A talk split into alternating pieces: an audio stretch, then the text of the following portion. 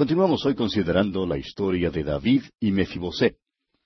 Y decíamos en nuestro programa anterior que lo que David había hecho por Mefiboset era maravilloso.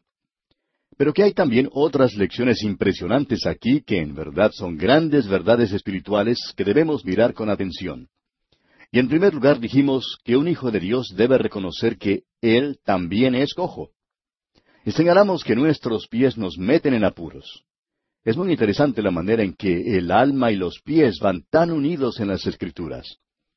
Y después de considerar algunas de las palabras de David en los Salmos, llegamos a la conclusión de que en verdad todos somos cojos ante Dios.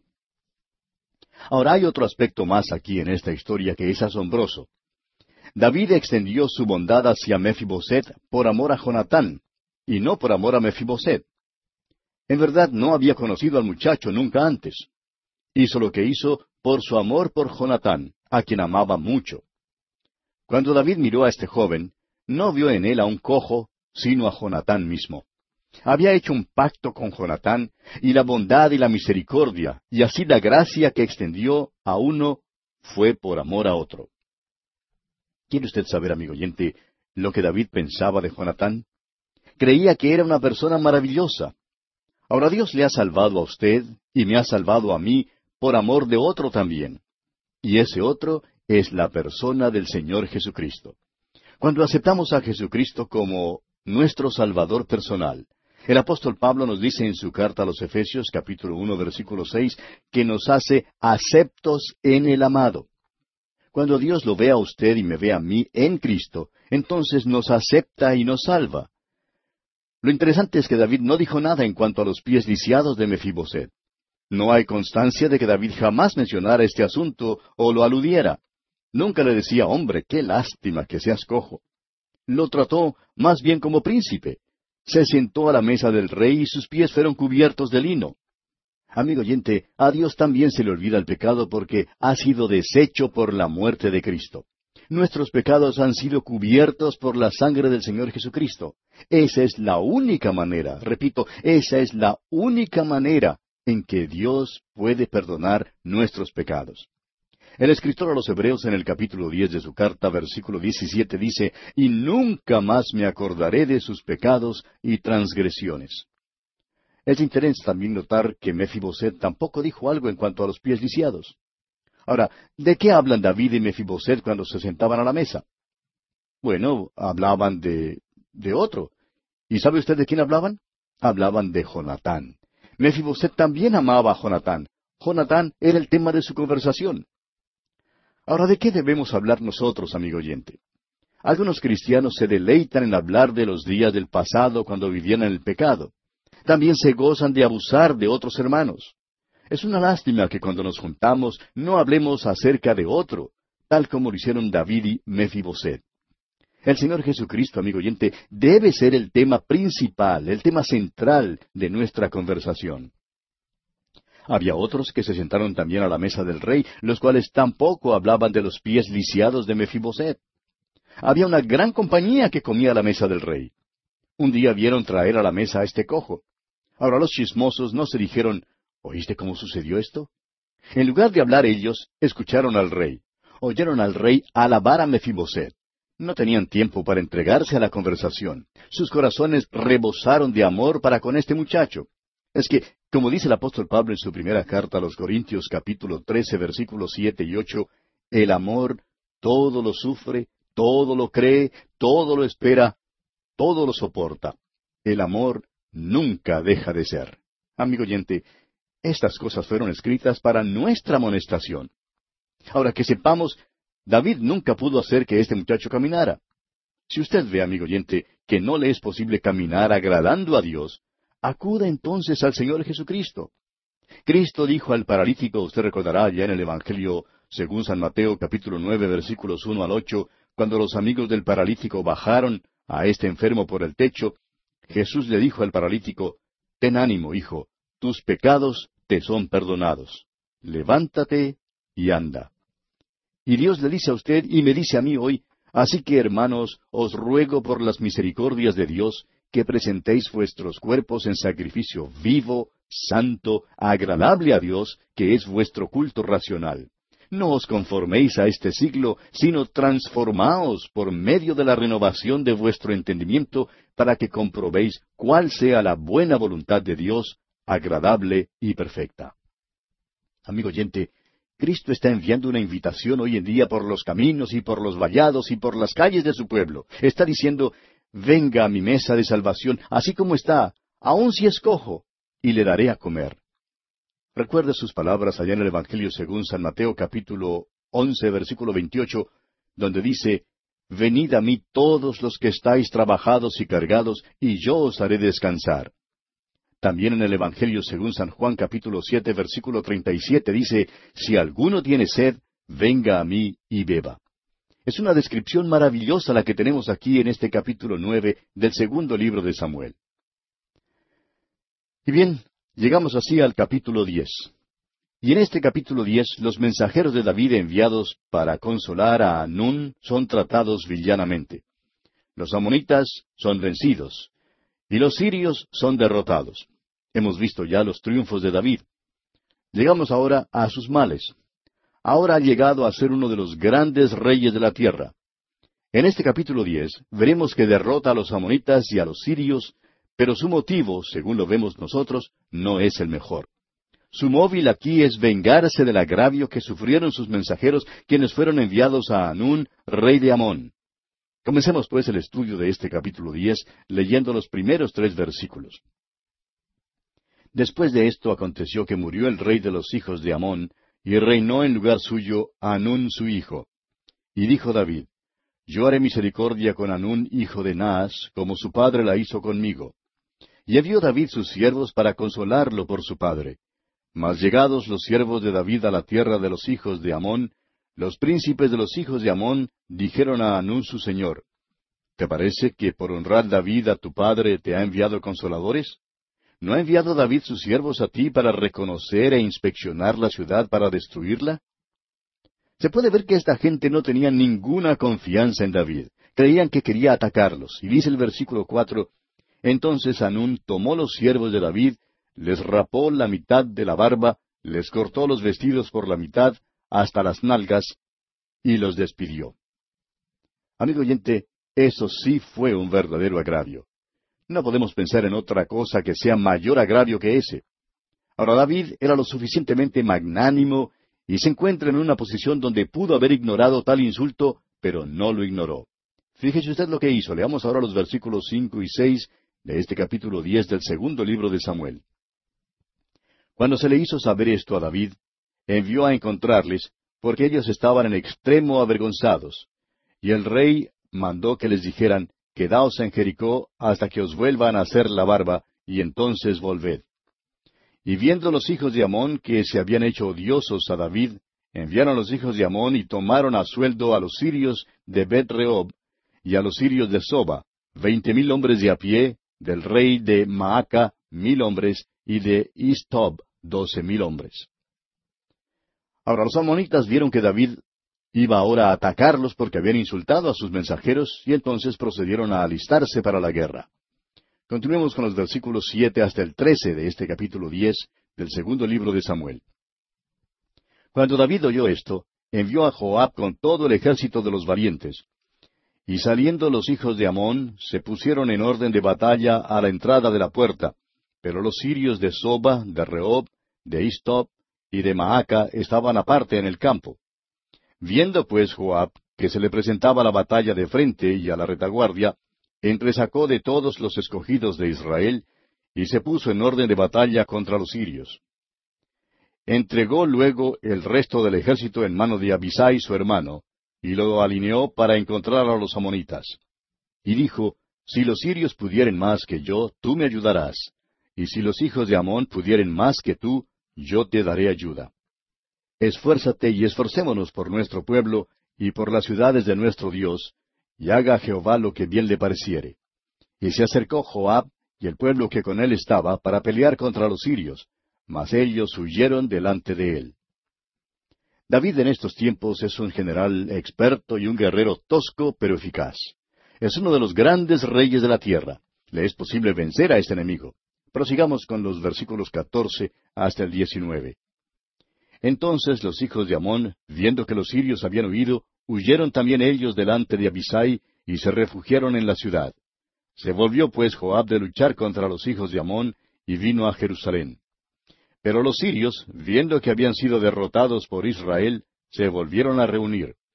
Y envió a Dareser, e hizo salir a los sirios que estaban al otro lado del Éufrates, los cuales vinieron a Elam, llevando por jefe a Sobac, general del ejército de Adadeser.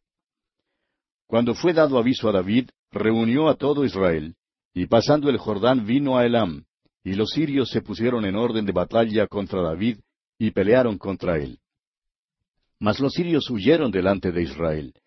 Y David mató de los sirios a la gente de setecientos carros, y cuarenta mil hombres de a caballo, hirió también a Sobac, general del ejército, quien murió allí. Viendo pues todos los reyes que ayudaban a Adadeser, cómo habían sido derrotados delante de Israel, hicieron paz con Israel y le sirvieron. Y de allí en adelante los sirios temieron ayudar más a los hijos de Amón.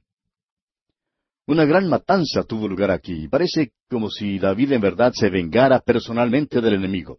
Dice, y de allí en adelante los sirios temieron ayudar más a los hijos de Amón. Esto establece a David sin duda alguna como el gran soberano de aquel entonces. Y pasamos ahora al capítulo once.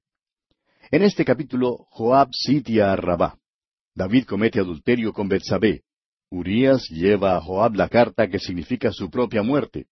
Urías es muerto y David toma por esposa a Betsabé. Los dos grandes pecados de David fueron cometidos mientras se quedó en Jerusalén, en lugar de salir con su ejército a librar la batalla. David primero cometió adulterio con Betsabé y luego conspiró el asesinato del esposo de Betsabé, Urías. David creía que había salido impune en cuanto a su pecado, pero lo que hizo fue desagradable ante los ojos de Jehová.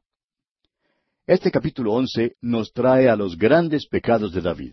Aquí es donde el enemigo entra y donde el enemigo culpa a David. Creemos francamente que el enemigo tiene derecho de culpar a David por lo que hizo. Dios lo llama pecado y David será castigado por ello. Comencemos leyendo el primer versículo de este capítulo once del segundo libro de Samuel. Aconteció al año siguiente, en el tiempo que salen los reyes a la guerra, que David envió a Joab, y con él a sus siervos y a todo Israel, y destruyeron a los amonitas y sitiaron a Rabá, pero David se quedó en Jerusalén. Era el tiempo del año cuando los reyes siempre salían al frente de sus ejércitos, a la guerra. En otras palabras, las naciones tenían épocas de guerra, así como hoy en día tenemos épocas de caza o de pesca. En cierta estación del año se puede cazar y en otras estaciones es prohibido hacerlo. Y eso es cierto hoy en día, en nuestras guerras modernas. Por ejemplo, cuando era tiempo de los monzones en Vietnam, la guerra menguaba. El hecho es que la guerra casi cesaba del todo porque los soldados se hundían en los pantanos y la lluvia impedía que los aviones despegaran. Después de pasar los monzones, la guerra comenzaba nuevamente. Ahora, las técnicas de la guerra en los tiempos de David probablemente eran mucho más modernas que lo que creemos. El estado atmosférico en aquel entonces tenía mucho que ver con el hecho de si peleaba o no se peleaba. Lo trágico en cuanto a las dos guerras mundiales es que el rudo clima invernal causó mayores estragos que lo que pudo causar cualquier enemigo. Muchas veces en la Segunda Guerra Mundial el tiempo era un obstáculo mucho mayor que el enemigo mismo. Pero siempre trataban de seguir peleando. Por lo menos en los tiempos de David había un tiempo para la guerra. Quizás hasta eran un poco más civilizados que lo que somos nosotros. Por lo menos reconocían que había un tiempo cuando era posible gozar de una paz relativa. Ahora David envió a Joab y al ejército a combatir contra los hijos de Amón. David no les acompañó, se quedó en Jerusalén. Esto no era según su manera habitual de actuar. ¿Se ha preguntado usted alguna vez, amigo oyente, por qué se quedó David? Bueno, podemos ofrecer una sugerencia. Según nuestro parecer, después que David construyó su palacio lo encontró demasiado cómodo. Era bastante diferente a la cueva de Adulam. El palacio era también muy diferente a algunos de los lugares donde había pasado su juventud. Su palacio era un lugar de lujo y comodidades. Creemos también que David amaba al monte de Sión y que quería quedarse allí. Esta es una de las cosas que ha hecho caer a tantos hombres y mujeres. En realidad, nuestra prosperidad hoy en día ha llegado a ser como una maldición para muchos de nosotros. Nuestra relativa comodidad ha llegado a ser causa de tanta maldad en nuestras naciones. Pero David se quedó en Jerusalén. Esa fue su primera gran equivocación porque debió haber salido a la guerra con sus hombres. Avancemos ahora con el versículo dos de este capítulo once del segundo libro de Samuel. Y sucedió un día, al caer la tarde, que se levantó David de su lecho y se paseaba sobre el terrado de la casa real, y vio desde el terrado a una mujer que se estaba bañando, la cual era muy hermosa. En aquel entonces el terrado era un lugar al cual la gente iba en la tarde. No tenían los porches y patios como los tenemos hoy en día. La antigua ciudad de Jerusalén era muy compacta y el terrado llegaba a ser un lugar donde se reunía la familia. David, pues, subió al terrado de su palacio y allí caminaba de una parte a otra. Quizá estaba un poco nervioso. Suponemos que se preocupaba con algunos problemas. Sus hombres estaban peleando en el frente y es posible que sintiera remordimientos en su conciencia por no haberles acompañado. Al caminar, miró a su alrededor y vio entonces a esta mujer que estaba bañándose. Ahora, no estamos tratando de absolver a Betsabé de este pecado al decir que fue el pecado de David. Dios culpa a David, pero Betsabé fue un factor que contribuyó a su pecado. Ella pudo haber sido más modesta. Amigo oyente, estamos viviendo tiempos cuando el modo de vestir de la mujer ha llegado a ser una gran tentación para los hombres. Y nos preguntamos en cuanto a muchas mujeres, aun entre las mujeres cristianas, si es que no se dan cuenta de lo que hacen cuando se visten con cierta clase de ropa. Tengo que confesar, amigo oyente, que he asistido a cultos en muchas iglesias donde he visto levantarse a la solista para cantar un himno que lo llevaría uno hasta las puertas del cielo. Luego la he visto sentarse en una forma tan inmodesta que es capaz de llevarlo uno a las puertas del mismo infierno. Permítame decirle, amigo oyente, que esta mujer Betsabé también fue culpable en parte. ¿Qué hacía ella bañándose en público? Ahora, cuando decimos en público, queremos decir que ciertamente a David le fue posible verla desde el terrado de su palacio. Y nos preguntamos si ella no creía que hubiera la posibilidad de que David u otros no la vieran y que se bañara así de adrede. Sin duda conoció la fama de David en cuanto a las mujeres. Pero bien, prosigamos la lectura aquí en el versículo tres de este capítulo once del segundo libro de Samuel. Envió David a preguntar por aquella mujer y le dijeron, Aquella es Betsabé, hija de Liam, mujer de Urías Eteo. Ahora Betsabé en realidad era extranjera. Sigamos adelante con el versículo cuatro. Y envió David mensajeros, y la tomó, y vino a él, y él durmió con ella. Luego ella se purificó de su inmundicia, y se volvió a su casa. Esta es la historia, y ha sido descrita en un lenguaje breve y sencillo. Es imposible no comprender el verdadero sentido, ¿verdad? Si David hubiera estado en el campo de batalla con sus hombres, esto nunca habría sucedido. Si Betsabé se hubiera bañado dentro de la casa, tampoco habría pasado nada. Y el versículo cinco de este capítulo once dice, Y concibió la mujer, y envió a hacerlo saber a David diciendo, Estoy encinta. Ahora David tiene aquí un verdadero problema. ¿Qué va a hacer? Urías, esposo de Betsabé, es uno de los valientes de David, es seguidor de David. Y entonces veamos lo que ocurre aquí en los versículos seis y siete. Entonces David envió a decir a Joab, envíame a Urías Eteo. Y Joab envió a Urías a David. Cuando Urías vino a él, David le preguntó por la salud de Joab, y por la salud del pueblo, y por el estado de la guerra. David fingió que hacía volver de la guerra a Urías para consultar con él y darse cuenta de cómo iba la guerra. Y el versículo ocho dice, Después dijo David a Urías, desciende a tu casa y lava tus pies. Y saliendo Urías de la casa del rey, le fue enviado presente de la mesa real. David hace todo lo que puede, en este caso, para tratar de absolverse de cualquier culpa. Y dice el versículo nueve de este capítulo once del segundo libro de Samuel, Mas Urías durmió a la puerta de la casa del rey con todos los siervos de su señor, y no descendió a su casa. Ahora Urias durmió a la puerta de la casa del rey, dice aquí, y esto revela la lealtad de Urias al rey David. En un tiempo de guerra, este hombre no quería ir a su propia casa. Y esto en verdad sorprendió a David. Fue un reproche para David mientras que él disfrutaba del lujo de su palacio. Continuemos con el versículo diez. E hicieron saber esto a David diciendo, Urias no ha descendido a su casa. Y dijo David a Urias, ¿no has venido de camino? ¿Por qué, pues, no descendiste a tu casa? David trata de poner a Urias en una posición en que a David no le pueden echar la culpa por el niño. Y dice el versículo once, y Urias respondió a David, El arca e Israel y Judá están bajo tiendas, y mi señor Joab y los siervos de mi señor en el campo.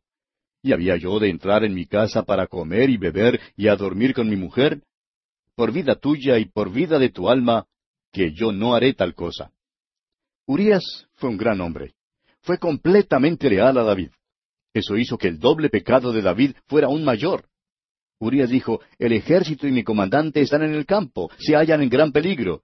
No estoy para volverme a casa y disfrutar de lujos y comodidades.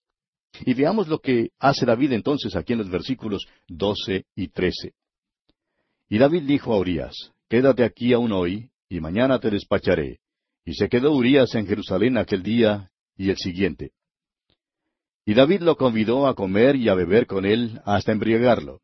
Y él salió a la tarde a dormir en su cama con los siervos de su señor, mas no descendió a su casa. Ahora David trata otra cosa para embaucar a Urias a fin de que se vaya a su casa.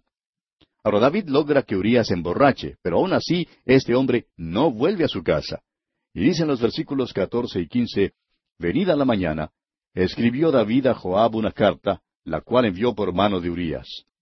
Y escribió en la carta diciendo, Poned a Urías al frente, en lo más recio de la batalla, y retiraos de él, para que sea herido y muera. Según nuestro parecer, amigo oyente, esta es la peor parte del pecado de David. Con premeditación él planeó el asesinato de Urías, y esto es inexcusable. La palabra de Dios nos da un relato completo de lo que David hizo. Dios no lo encubrió, sino que lo puso de manifiesto. Estos son los hechos, y David es culpable. Prosigamos con los versículos 16 y 17 de este capítulo 11 del segundo libro de Samuel. Así fue que cuando Joab sitió la ciudad, puso a Urias en el lugar donde sabía que estaban los hombres más valientes. Y saliendo luego los de la ciudad, pelearon contra Joab, y cayeron algunos del ejército de los siervos de David, y murió también Urías Eteo.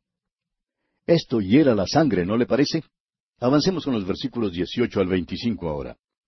Entonces envió Joab e hizo saber a David todos los asuntos de la guerra. Y mandó al mensajero diciendo, Cuando acabes de contar al rey todos los asuntos de la guerra, si el rey comenzare a enojarse y te dijere, ¿por qué os acercasteis demasiado a la ciudad para combatir? ¿No sabíais lo que suelen arrojar desde el muro? ¿Quién hirió a Ahimelech, hijo de Jerobal? ¿No echó una mujer del muro un pedazo de una rueda de molino y murió en Tebes? ¿Por qué os acercasteis tanto al muro? Entonces tú le dirás, también tu siervo Urías Eteo es muerto. Fue el mensajero y llegando contó a David todo aquello a que Joab le había enviado. Y dijo el mensajero a David, prevalecieron contra nosotros los hombres que salieron contra nosotros al campo, bien que nosotros les hicimos retroceder hasta la entrada de la puerta. Pero los flecheros tiraron contra tus siervos desde el muro, y murieron algunos de los siervos del rey, y murió también tu siervo Urías Eteo. Y David dijo al mensajero, Así dirás a Joab, No tengas pesar por esto, porque la espada consume ora a uno, ora a otro refuerza tu ataque contra la ciudad hasta que la rindas, y tú aliéntate. Estas son palabras muy piadosas que salen de la boca de David, a mi oyente. Es un verdadero pecador. Ha hecho una cosa terrible. ¿Qué se va a hacer ahora? Bueno, Dios lo castigará. Pero por hoy vamos a detenernos aquí. Continuaremos este interesante estudio, Dios mediante, en nuestro próximo programa.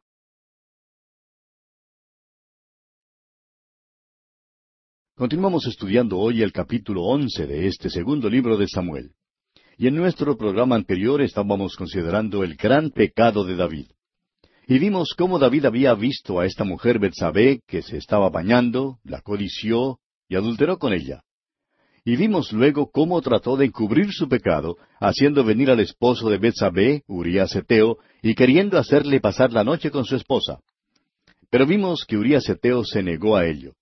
Entonces David optó por enviar una carta a Joab, el general de sus ejércitos, diciéndole que pusiera a Urías Eteo al frente en lo más duro de la batalla y que lo dejaran solo, se retiraran de él, para que fuera muerto.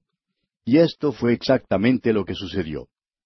Vimos luego cómo Joab envió un mensajero a David para hacerle saber todos los asuntos de la guerra, y le dijo al mensajero que si el rey David comenzaba a disgustarse por lo que le contaba, le dijera que también su siervo Urías Eteo había sido muerto. El mensajero fue pues y llegando contó a David todo lo que Joab le había dicho que le contara. Y le contó cómo los de la ciudad habían prevalecido contra los israelitas, y al final le dijo que también su siervo, Urías Eteo, había muerto. David entonces envió este mensaje de vuelta a Joab. No tengas pesar por esto, porque la espada consume ora uno, ora otro. Refuerza tu ataque contra la ciudad hasta que la rindas. Y entonces le dijo al mensajero, tú aliéntale. Ahora estas palabras que salieron de la boca de David parecen palabras muy piadosas, pero David es un verdadero pecador. Ha hecho una cosa terrible. ¿Qué es lo que va a acontecer ahora? Bueno, Dios le va a castigar. Comencemos pues hoy nuestra consideración leyendo los versículos 26 y 27 de este capítulo 11 del segundo libro de Samuel. Oyendo la mujer de Urías que su marido Urías era muerto, hizo duelo por su marido. Y pasado el luto, envió David y la trajo a su casa, y fue ella su mujer, y le dio a luz un hijo. Mas esto que David había hecho fue desagradable ante los ojos de Jehová. Fíjese usted lo que dice aquí. Esto que David había hecho fue desagradable ante los ojos de Jehová.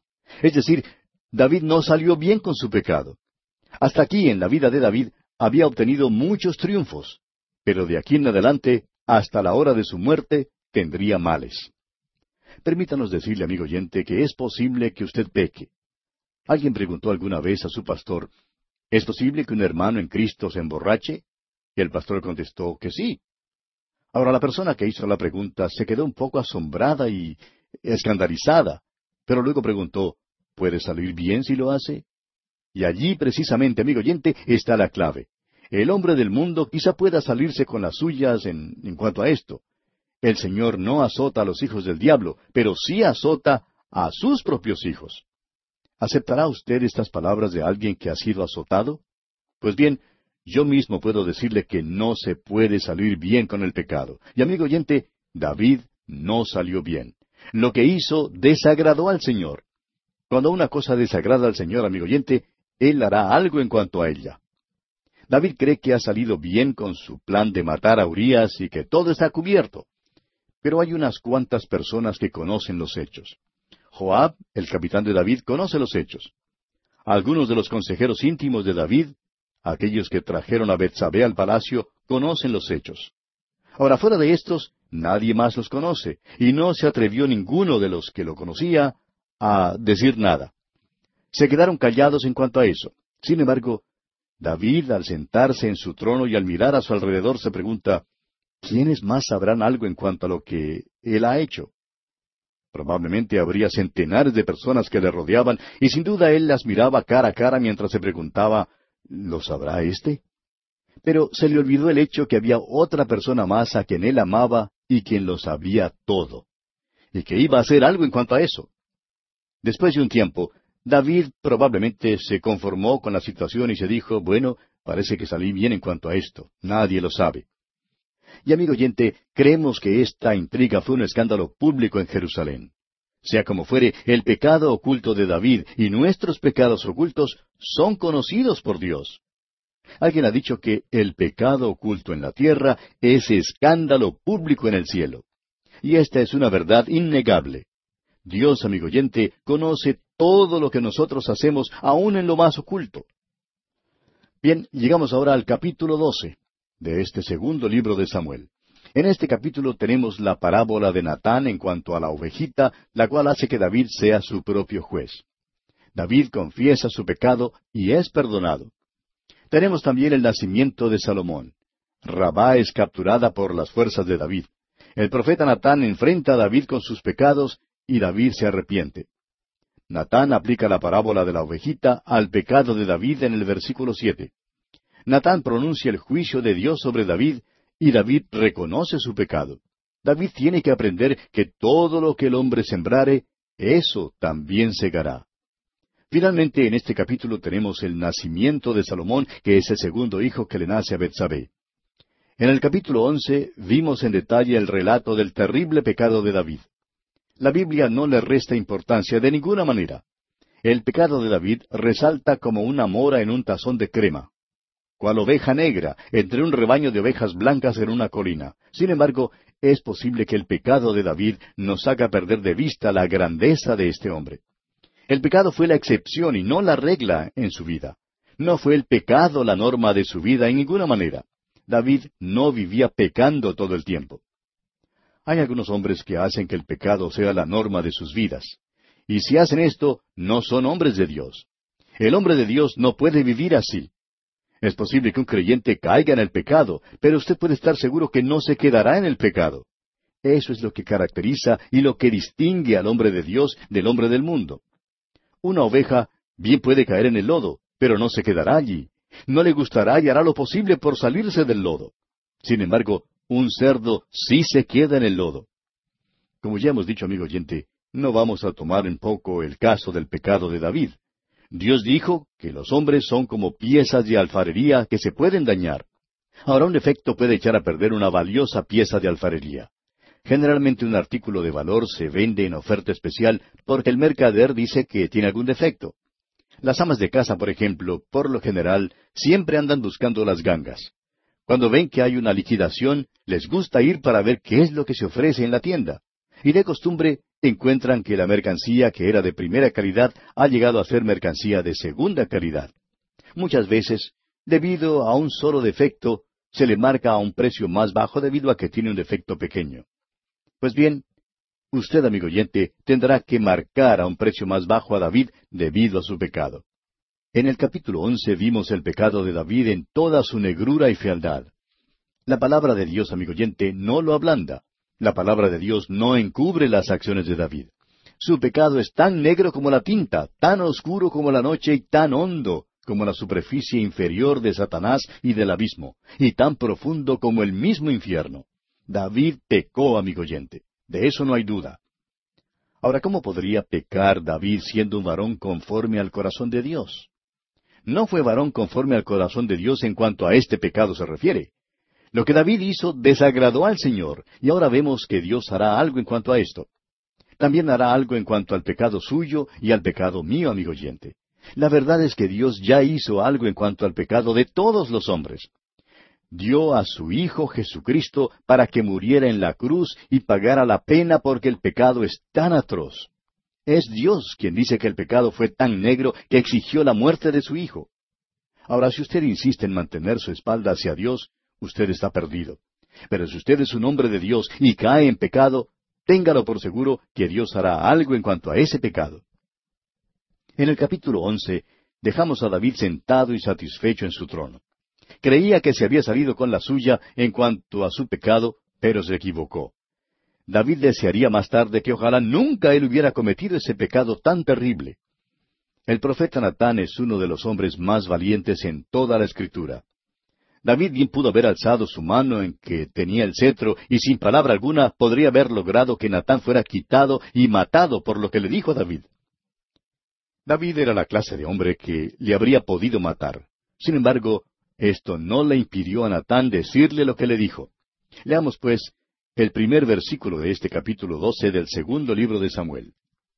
Jehová envió a Natán a David, y viniendo a él le dijo, Había dos hombres en una ciudad, el uno rico y el otro pobre. Natán comienza aquí contándole a David una parábola. Es una parábola que le manifestará a David lo que él es, tal como si se viera en un espejo. La palabra de Dios es un espejo que nos manifiesta cómo realmente somos. Natán levantará el espejo para que David pueda mirarse bien.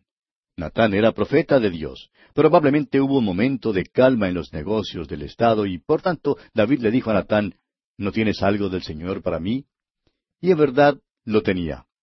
Le contó a David entonces una parábola acerca de dos hombres que vivían en una ciudad.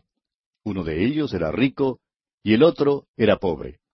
Una situación muy común en cualquiera de nuestras ciudades, ¿verdad? Con sus barrios de las clases pudientes y sus sectores de pobreza. Pues bien, continuemos con los versículos dos y tres de este capítulo doce, del segundo libro de Samuel. El rico tenía numerosas ovejas y vacas, pero el pobre no tenía más que una sola corderita que él había comprado y criado y que había crecido con él, y con sus hijos juntamente, comiendo de su bocado y bebiendo de su vaso y durmiendo en su seno, y la tenía como a una hija. Esta parábola del rico y el pobre parece que es bastante conocida. El rico tenía muchos ganados y rebaños. El pobre, en cambio, tenía solamente una corderita. La mimaba mucho y la quería mucho en la familia. La alimentaban y la amaban. Era pues todo lo que tenía el hombre pobre. ¡Qué contraste! Esta es la guerra continua entre el rico y el pobre. Y francamente que creemos que el problema apremiante del mundo no es un problema racial, sino el de la desigualdad que existe entre el rico y el pobre. La falta de justicia social. Pero bueno, continuemos con esta parábola. Leamos ahora el versículo cuatro. Y vino uno de camino al hombre rico, y éste no quiso tomar de sus ovejas y de sus vacas para guisar para el caminante que había venido a él, sino que tomó la oveja de aquel hombre pobre y la preparó para aquel que había venido a él. Natán cuenta una historia bastante conocida, ¿verdad? El pobre no tenía nada sino la corderita. El rico, en cambio, lo tenía todo, y sin embargo, era avaro en lugar de ser un hombre generoso. Y el versículo cinco dice, Entonces se encendió el furor de David en gran manera contra aquel hombre, y dijo a Natán, Vive Jehová, que el que tal hizo es digno de muerte. Ahora David creía que Natán no había inventado esta parábola. Creía que Natán le estaba contando acerca de alguien en el reino y que estaba pidiendo que David lo juzgara. David era también sensible en cuanto a lo bueno y a lo malo. También tenía un sentido de justicia. Allí en lo profundo de su corazón había una fe que nunca falló. Había allí un amor que era afectuoso y verdadero para con Dios. Cuando oyó la parábola que Natán le contó, Probablemente se puso de pie y le dijo, ¿Dónde está este hombre? Lo arrestaremos y lo mataremos. Es interesante notar cuán fácil es ver el pecado en otro, mientras no lo puede ver uno en su propia vida. Y este precisamente era el problema de David.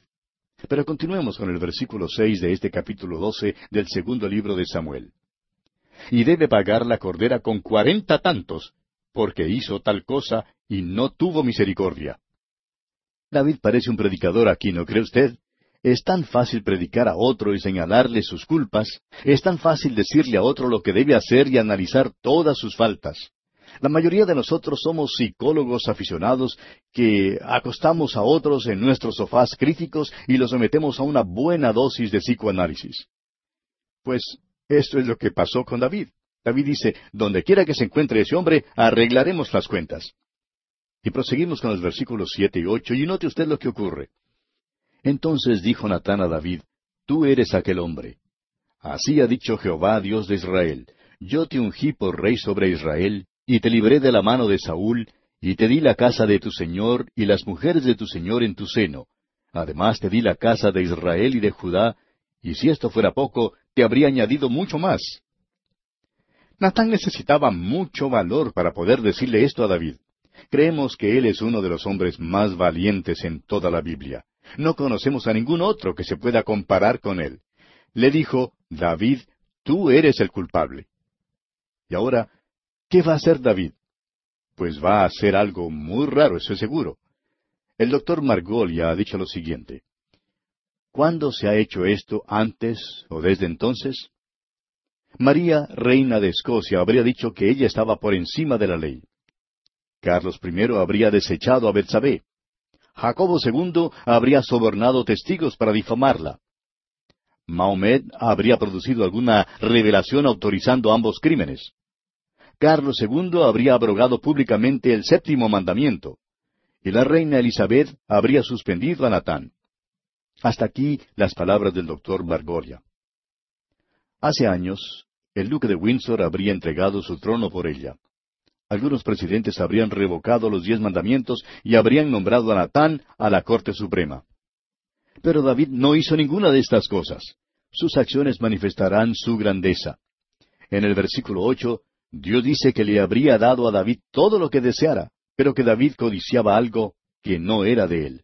Dios dice que lo que hizo fue pecado. La supuesta nueva moralidad de hoy en día diría que este modo de actuar no es pecado. Sin embargo, Dios dice que esto es pecado y que el hombre conforme al corazón de Dios no puede salir bien si comete tales cosas. Y como veremos, David no se salió con la suya en cuanto a esta situación. Leamos ahora el versículo nueve de este capítulo doce del segundo libro de Samuel. ¿Por qué, pues, tuviste en poco la palabra de Jehová, haciendo lo malo delante de sus ojos? A Urías Eteo heriste a espada, y tomaste por mujer a su mujer, y a él lo mataste con la espada de los hijos de Amón. ¿No cree usted, amigo oyente, que aquellos que estaban en la corte se quedaron escandalizados y sorprendidos cuando oyeron lo que Natán le dijo a David? Sin duda había muchos allí presentes que no estaban al tanto de lo que había acontecido. Oyeron a Natán acusar a David del crimen más brutal que tenían escrito en sus libros. David había cometido las cosas que Dios había mandado no hacer. No cometerás. ¿Se saldrá David con la suya aquí? Leamos ahora el versículo diez. Por lo cual ahora no se apartará jamás de tu casa la espada, por cuanto me menospreciaste y tomaste la mujer de Urías Eteo para que fuese tu mujer. Amigo oyente, cuando surge la pregunta en cuanto a si es posible que un hermano en Cristo cometa un pecado, la respuesta inequívoca es que sí, es posible. Es posible que un hermano en Cristo cometa un pecado. Pero cuando el hermano peca, desprecia a Dios. Eso es lo que hace. Y Dios dice que eso es lo que hace. Como resultado de que David tomara por esposa a la esposa de Urías, Dios le dijo que la espada nunca jamás se apartaría de su casa. Avancemos con el versículo once. Así ha dicho Jehová, He aquí yo haré levantar el mal sobre ti de tu misma casa, y tomaré tus mujeres delante de tus ojos, y las daré a tu prójimo, el cual yacerá con tus mujeres a la vista del sol. La maldad se levantará sobre David aún en su propia casa. Y amigo oyente, en el próximo capítulo veremos cómo un escándalo brota entre los hijos de David, el cual llega a ser algo terrible. Se constituye en una angustia para este hombre. Pero nunca encontrará usted a David lloriqueando ni quejándose a Dios en cuanto a esto, porque David sabía que Dios lo estaba azotando. Todo lo que David deseaba era lo que está escrito allá en el Salmo 42, versículo 1, donde leemos, Como el siervo brama por las corrientes de las aguas, así clama por ti, oh Dios, el alma mía. Y continúa Natán citando las palabras del Señor y dice aquí en el versículo 12, Porque tú lo hiciste en secreto, mas yo haré esto delante de todo Israel y a pleno sol. Después que Natán acusó a David, David podría haber hecho muchas cosas, como ya hemos dicho. Otros soberanos del mundo nunca se habrían portado como David, pero notemos que David se arrepiente.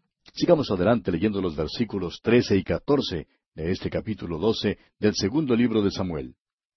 Entonces dijo David a Natán, Pequé contra Jehová. Y Natán dijo a David, también Jehová ha remitido tu pecado, no morirás. Mas por cuanto con este asunto hiciste blasfemar a los enemigos de Jehová, el hijo que te ha nacido ciertamente morirá. Ahora David reconoció que merecía la muerte, pero Dios le salvó la vida y remitió su pecado. Sin embargo, el hijito de David murió. Dios no va a dejar que el pecado de David se quede impune, amigo oyente. Natán también le dice a David que sus acciones han dado ocasión para blasfemar a los enemigos del Señor.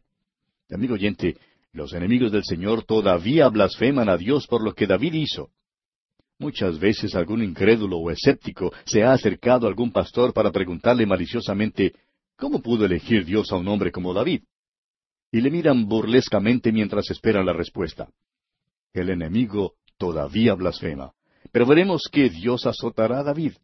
Prosigamos leyendo los versículos quince hasta el diecisiete de este capítulo doce del segundo libro de Samuel.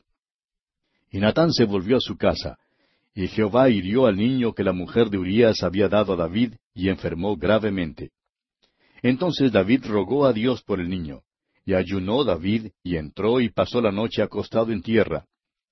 Y se levantaron los ancianos de su casa y fueron a él para hacerlo levantar de la tierra, mas él no quiso, ni comió con ellos pan. Ahora David se acercó a Dios y le rogó que salvara la vida del pequeñito. Pero por último le trajeron las noticias a David de que su hijito había muerto. Y leemos en los versículos diecinueve y veinte, Mas David, viendo a sus siervos hablar entre sí, entendió que el niño había muerto, por lo que dijo David a sus siervos, ¿Ha muerto el niño? Y ellos respondieron, Ha muerto. Entonces David se levantó de la tierra y se lavó y se ungió y cambió sus ropas y entró a la casa de Jehová y adoró. Después vino a su casa y pidió y le pusieron pan y comió. Los siervos de David se quedaron sorprendidos. Mientras el niño vivía, David se había vestido de silicio y de ceniza. Cuando el niño murió, era de esperarse que se lamentara aún más. Pero en lugar de lamentar la muerte del niñito, David se lavó, se ungió, cambió sus ropas, adoró al Señor y comió. Cuando el bebé murió, David no lo lamentó de ninguna manera visible. Y entonces sus siervos le preguntaron cómo se explicaba esto. Y David respondió aquí en los versículos 22 y 23 de este capítulo 12 del segundo libro de Samuel, y él respondió, viviendo aún el niño, yo ayunaba y lloraba diciendo, ¿quién sabe si Dios tendrá compasión de mí y vivirá el niño? Mas ahora que ha muerto, ¿para qué he de ayunar? ¿Podré yo hacerle volver? Yo voy a él, mas él no volverá a mí. David sabía que el pequeño estaba a salvo. Sabía que el niño nunca volvería después de haber muerto. Pero David dijo, algún día yo voy a él. David sabía que vendría el día cuando él también tendría que morir y sabía que así sería reunido con su hijo. Un niño que muere en la infancia parte para estar con el Señor. En el Evangelio según San Mateo capítulo 18 versículo 10, el Señor Jesucristo dijo, Mirad que no menospreciéis a uno de estos pequeños, porque os digo que sus ángeles en los cielos ven siempre el rostro de mi Padre que está en los cielos. Ahora la palabra ángeles aquí en este versículo debe ser traducida espíritus. Cuando un niño muere hoy en día, ese niño parte inmediatamente para estar con el Señor. Eso es lo que enseña la palabra de Dios. Y a David le fue posible regocijarse cuando su hijito murió porque él sabía que algún día le vería nuevamente. En cambio, no ocurrió así cuando su hijo Absalón murió. Este muchacho era una angustia para David. Cuando él murió, David lloró. ¿Por qué? Porque David no estaba seguro en cuanto a la salvación de Absalón. Tampoco nosotros, amigo oyente, estamos seguros en cuanto a la salvación de Absalón. Y bien, aquí vamos a detenernos por hoy porque nuestro tiempo se ha agotado. Continuaremos, Dios mediante, en nuestro próximo programa.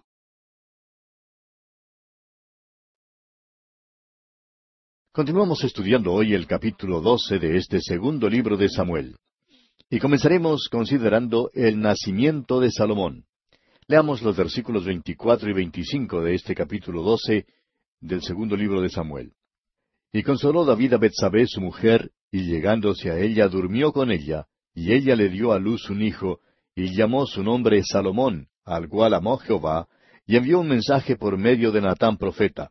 Así llamó su nombre Gedirías, a causa de Jehová.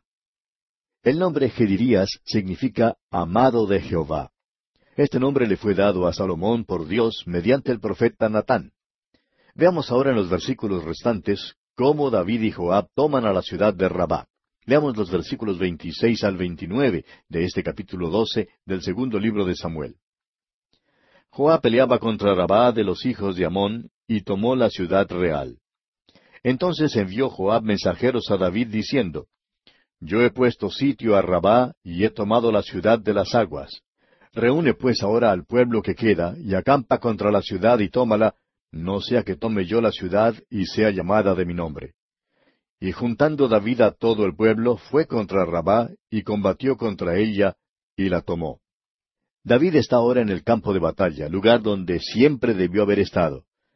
El reino de David continúa extendiéndose y David llega a ser el gran soberano de aquel entonces. Pero, ¿qué de su pecado? ¿Se salió con la suya? En el próximo capítulo veremos que David tuvo un hijo que cometió un crimen terrible. Violó a su media hermana, hija de David. Absalón, hermano de madre y padre de la muchacha que fue violada, lo mató y esto causó un gran escándalo. ¿Puede usted imaginarse cómo esa noticia se publicó por todo Israel? el pueblo diría, miren al rey que reina sobre nosotros, ni siquiera puede gobernar su propia familia. Pobre David. Bueno, antes que terminemos con la historia de David, tenemos ganas de decirle al Señor, lo has azotado lo suficiente, pusiste el látigo sobre su espalda, ¿por qué no se lo quitas? Pero, ¿sabe usted una cosa, amigo oyente? David nunca dijo eso.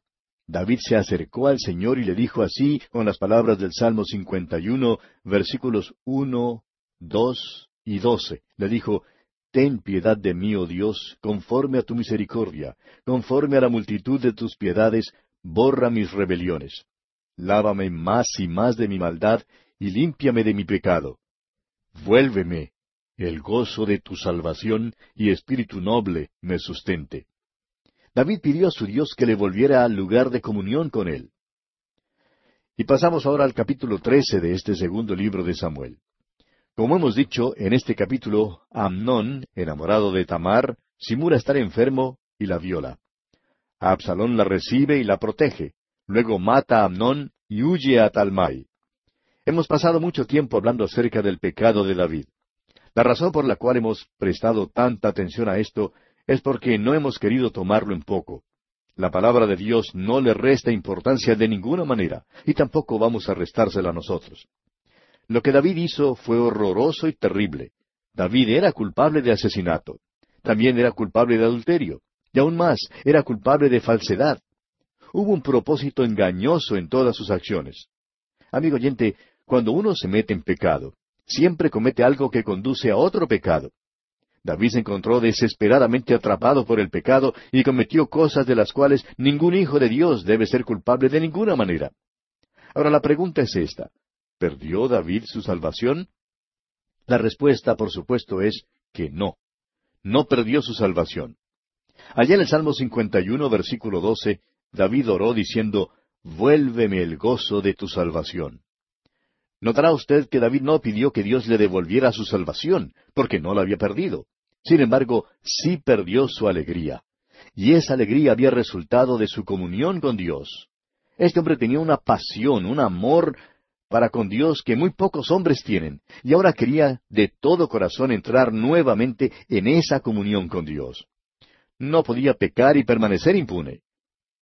Hay muchos que dicen que todo lo que uno necesita hacer hoy en día es confesar su pecado y volverá inmediatamente a su posición. Volverá inmediatamente a su posición en cuanto a su comunión y compañerismo con Dios. Sin embargo, amigo oyente, si usted cree que puede salir y cometer pecado, y luego apartarse sin mancharse y que ese pecado no influirá en usted, es cierto que no sabe mucho en cuanto a Dios ni en cuanto a la naturaleza humana. Todas estas cosas, amigo oyente, influyen psicológicamente sobre nosotros. Simplemente es imposible apartarse del pecado sin sufrir sus consecuencias y llevar sus marcas y sus efectos. Es un hecho que Dios perdonará sus pecados. La Biblia dice allá en la primera carta del apóstol Juan capítulo uno versículo nueve, si confesamos nuestros pecados, Él es fiel y justo para perdonar nuestros pecados y limpiarnos de toda maldad. Pero eso no quiere decir que nuestras vidas no llevarán las cicatrices del pecado. Si usted piensa entregarse al pecado, tendrá que sufrir sus consecuencias. El Señor nos habla muy claro allá en la carta del apóstol Pablo a los Gálatas, capítulo seis, versículo siete, diciendo No os engañéis, Dios no puede ser burlado, pues todo lo que el hombre sembrare, eso también segará. Nadie, amigo oyente, nadie puede cometer pecado y permanecer impune. Y en el capítulo seis de la misma carta a los Gálatas, versículo ocho, sigue diciendo, Porque el que siembra para su carne, de la carne segará corrupción, mas el que siembra para el Espíritu, del Espíritu segará vida eterna. No hay duda, pues, que David había sembrado para la carne.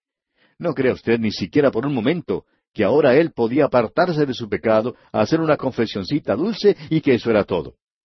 Hay algunos que dicen, bueno, la sangre de Cristo cubre el pecado. Por supuesto que esto es cierto, y también es cierto que uno nunca pierde su salvación, amigo oyente. Pero permítanos decirle que el pecado sí produce una llaga supurante que necesita ser abierta con lanceta. Y esto nos trae al capítulo trece de este segundo libro de Samuel. David ha confesado su pecado. Dios le ha dicho, Tú has hecho que mis enemigos me blasfemen por su pecado. No te desecharé, pero no vas a salir impune. Gracias a Dios que Él no nos desecha. Comencemos pues leyendo el primer versículo de este capítulo trece del segundo libro de Samuel. Aconteció después de esto que teniendo Absalón, hijo de David, una hermana hermosa que se llamaba Tamar, se enamoró de ella Amnón, hijo de David. Absalón y Tamar eran del mismo padre y la misma madre. pero Tamar era media hermana de Amnón. David era su padre, pero tenían diferentes madres. Continuemos con los versículos dos hasta el cuatro. Y estaba Amnón angustiado hasta enfermarse por Tamar su hermana, pues por ser ella virgen, le parecía a Amnón que sería difícil hacerle cosa alguna.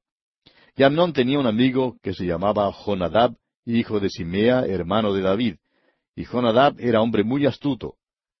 Y éste le dijo, Hijo del rey, ¿por qué de día en día vas enflaqueciendo así? ¿No me lo descubrirás a mí? Y Amnón le respondió, Yo amo a Tamar, la hermana de Absalón, mi hermano. Amnón no comía. Se había enamorado locamente, como decimos, de Tamar. Su amigo pudo ver que no estaba comiendo, pero también reconoció que Tamar era hermana de Absalón y que le tenía miedo a Absalón. Y continuamos leyendo los versículos cinco hasta el siete. Y Jonadab le dijo, Acuéstate en tu cama y finge que estás enfermo, y cuando tu padre viniere a visitarte, dile, Te ruego que venga mi hermana Tamar, para que me dé de comer y prepare delante de mí alguna vianda, para que al verla yo la coma de su mano. Se acostó pues Amnón y fingió que estaba enfermo, y vino el rey a visitarle. Y dijo Amnón al rey, Yo te ruego que venga mi hermana Tamar, y haga delante de mí dos hojuelas, para que coma yo de su mano. Y David envió a Tamar a su casa, diciendo, Ve ahora a casa de Amnón, tu hermano, y hazle de comer.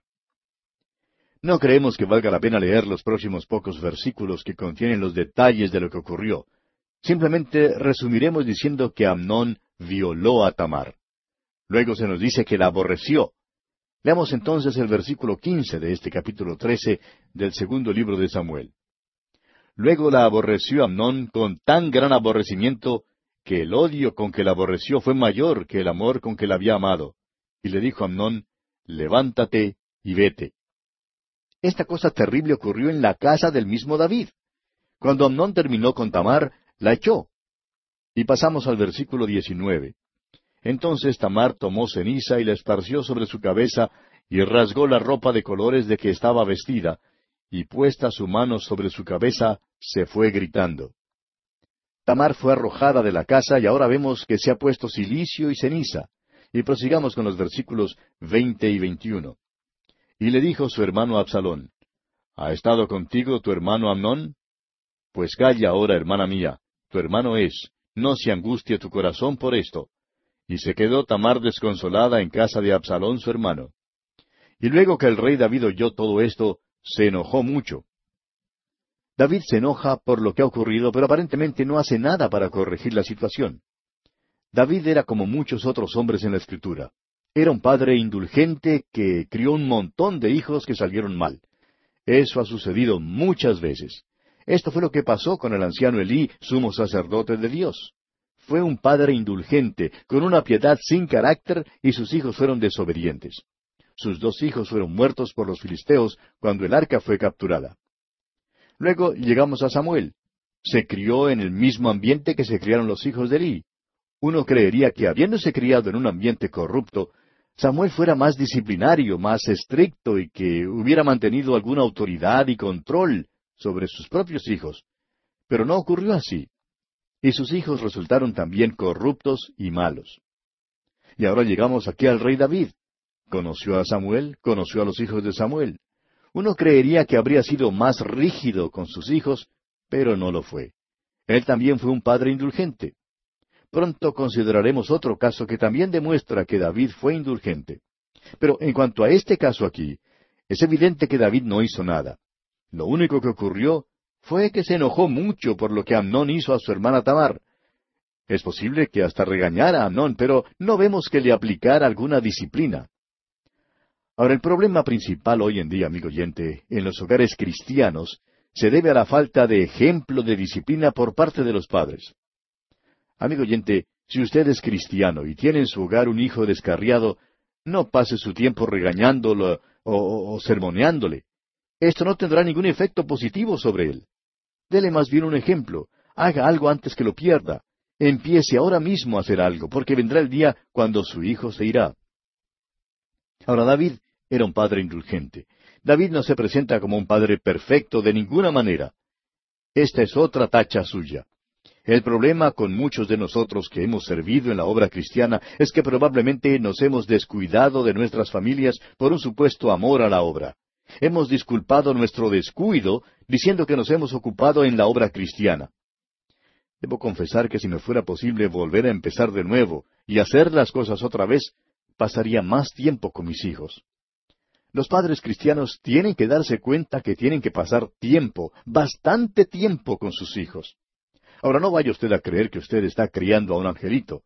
Hay muchos padres que tratan a sus hijos como si fueran un cruce entre una orquídea y una pieza de porcelana fina. Creen que si los castigan se van a romper o se van a partir. Pero allá en el libro de Proverbios capítulo 23 versículo 13 leemos, No rehuses corregir al muchacho, porque si lo castigas con vara no morirá. Pero aquí en el caso de David vemos que David no hizo nada en cuanto al problema creado por Amnón. Por tanto, ¿qué pasó? Bueno, leamos el versículo 22 de este capítulo 13 del segundo libro de Samuel. Mas Absalón no habló con Amnón ni malo ni bueno, aunque Absalón aborrecía a Amnón, porque había forzado a Tamar su hermana. Este es el hogar de David, amigo oyente. Esta es la vida de David en casa. Note usted que no salió bien con su pecado. Dios dice que nosotros tampoco saldremos bien con el pecado. Absalón aguarda el momento oportuno y está esperando el día cuando le sea posible vengarse de Amnón. Y como lo veremos ahora, ese día llegó. Ahora no pensamos entrar en detalles aquí, pero llegó el día cuando Absalón mató a Amnón. Absalón esperó dos años antes de actuar. Tenía esquiladores en Baal Azor y convidó a los hijos del rey que le acompañaran. Leamos los versículos 23 al 28 de este capítulo 13 del segundo libro de Samuel. Aconteció pasados dos años que Absalón tenía esquiladores en Baal Azor, que está junto a Efraín, y convidó a Absalón a todos los hijos del rey. Y vino Absalón al rey y dijo, He aquí, tu siervo tiene ahora esquiladores, yo ruego que venga el rey y sus siervos con tu siervo. Y respondió el rey a Absalón, No, hijo mío, no vamos todos, para que no te seamos gravosos.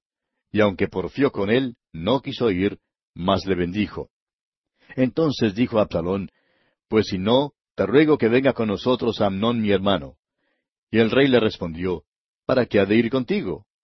Pero como Absalón le importunaba, dejó ir con él a Amnón y a todos los hijos del rey. Ahora, siendo que Absalón no había dado señal de querer vengarse, David dejó que Amnón fuera y asistiera a la fiesta. Pero veamos lo que ocurre. Leamos aquí el versículo 28. Y Absalón había dado orden a sus criados diciendo, Os ruego que miréis cuando el corazón de Amnón esté alegre por el vino, y al decir yo, herid a Amnón, entonces matadle, y no temáis, pues yo os lo he mandado. Esforzaos, pues, y sed valientes. Cuando llegó el momento en que el corazón de Amnón estaba alegre por el vino, lo mataron tal como lo ordenara Absalón. Veamos ahora los versículos 29 al 31. Y los criados de Absalón hicieron con Amnón como Absalón les había mandado. Entonces se levantaron todos los hijos del rey, y montaron cada uno en su mula, y huyeron. Estando ellos aún en el camino, llegó a David el rumor que decía, Absalón ha dado muerte a todos los hijos del rey, y ninguno de ellos ha quedado. Entonces levantándose David, rasgó sus vestidos y se echó en tierra, y todos sus criados que estaban junto a él también rasgaron sus vestidos. La primera noticia que David recibió era que todos sus hijos habían sido muertos. Pero Jonadab le dijo que sólo Amnón había sido muerto. Leamos entonces el versículo treinta y dos y leamos hasta el versículo treinta y cinco ahora. Pero Jonadab, hijo de Simea, hermano de David, habló y dijo, no diga mi señor que han dado muerte a todos los jóvenes hijos del rey, pues sólo Amnón ha sido muerto, porque por mandato de Absalón esto había sido determinado desde el día en que Amnón forzó a Tamar su hermana. Por tanto, ahora no ponga mi señor el rey en su corazón ese rumor que dice todos los hijos del rey han sido muertos, porque sólo Amnón ha sido muerto.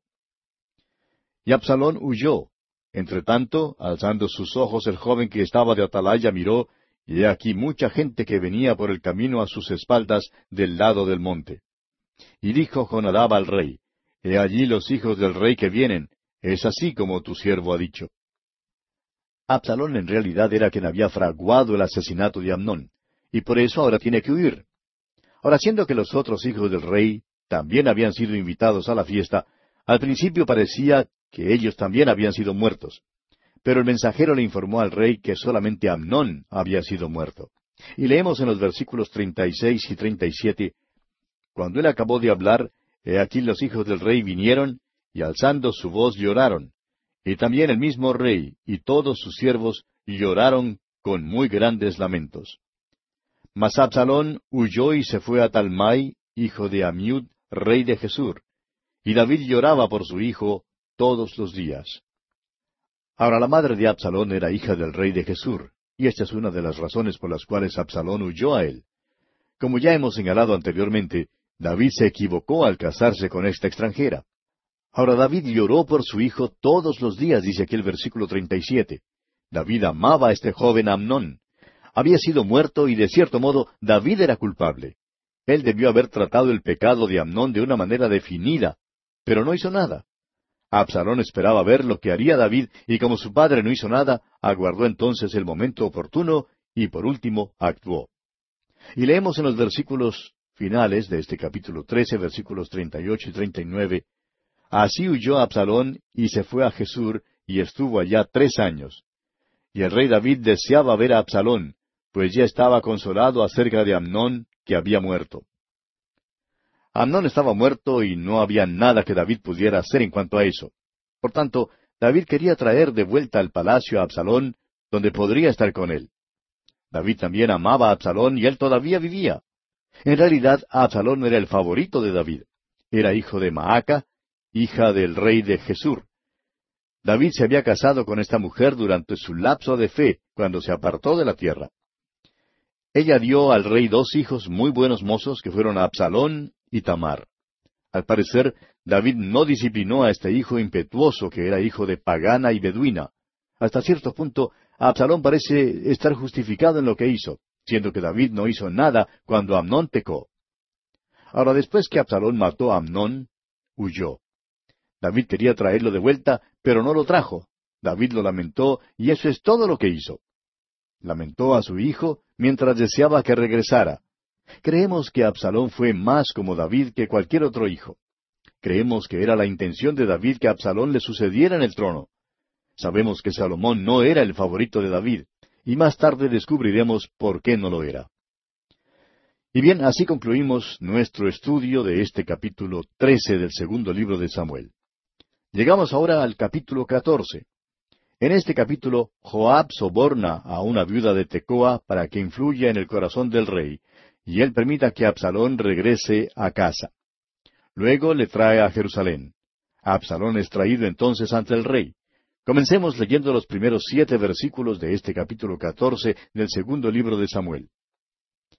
Conociendo Joab, hijo de Sarvia, que el corazón del rey se inclinaba por Absalón, envió Joab a Tecoa, y tomó de allá una mujer astuta y le dijo, Yo te ruego que finjas estar de duelo, y te vistas ropas de luto, y no te unjas con óleo, sino preséntate como una mujer que desde mucho tiempo está de duelo por algún muerto. Y entrarás al rey, y le hablarás de esta manera. Y puso Joab las palabras en su boca. Entró pues aquella mujer de Tecoa al rey, y postrándose en tierra sobre su rostro, hizo reverencia y dijo, Socorro, oh rey. El rey le dijo, ¿qué tienes? Y ella respondió, Yo a la verdad soy una mujer viuda y mi marido ha muerto. Tu sierva tenía dos hijos, y los dos riñeron en el campo, y no habiendo quien los separase, hirió el uno al otro, y lo mató. Y he aquí toda la familia se ha levantado contra tu sierva, diciendo, Entrega al que mató a su hermano para que le hagamos morir por la vida de su hermano, a quien él mató y matemos también al heredero. Así apagarán el ascua que me ha quedado, no dejando a mi marido nombre ni reliquia sobre la tierra. Joab se había criado en la vecindad de Tecoa, y puede ser que había conocido a esta mujer desde mucho tiempo atrás.